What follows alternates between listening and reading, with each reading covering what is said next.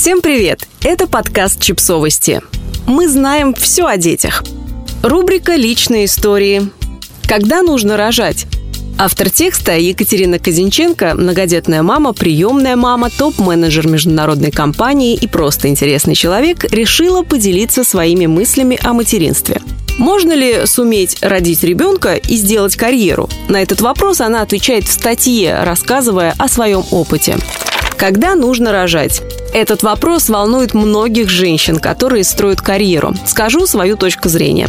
Тогда, когда женщине интуитивно это кажется правильным. Установленных правил нет.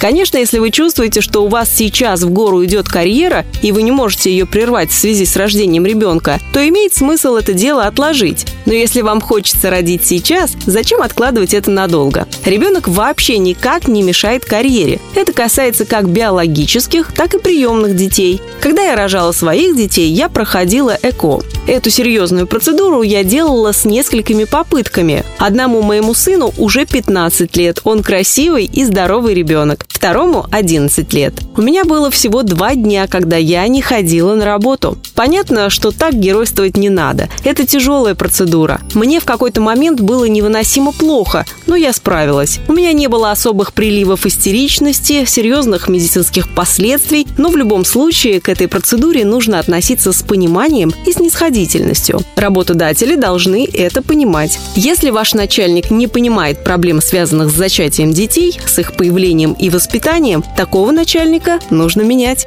Вообще свою личную жизнь всегда надо ставить впереди всего.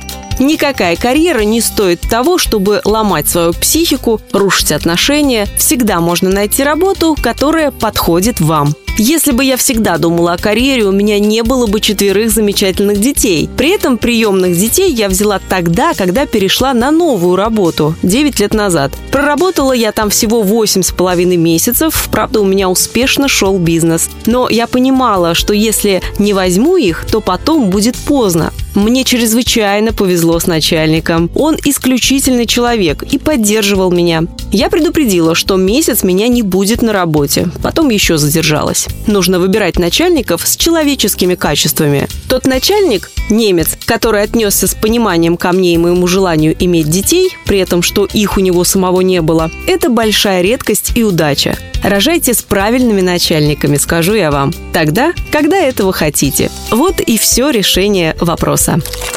Подписывайтесь на подкаст, ставьте лайки и оставляйте комментарии. Ссылки на источники в описании к подкасту. До встречи!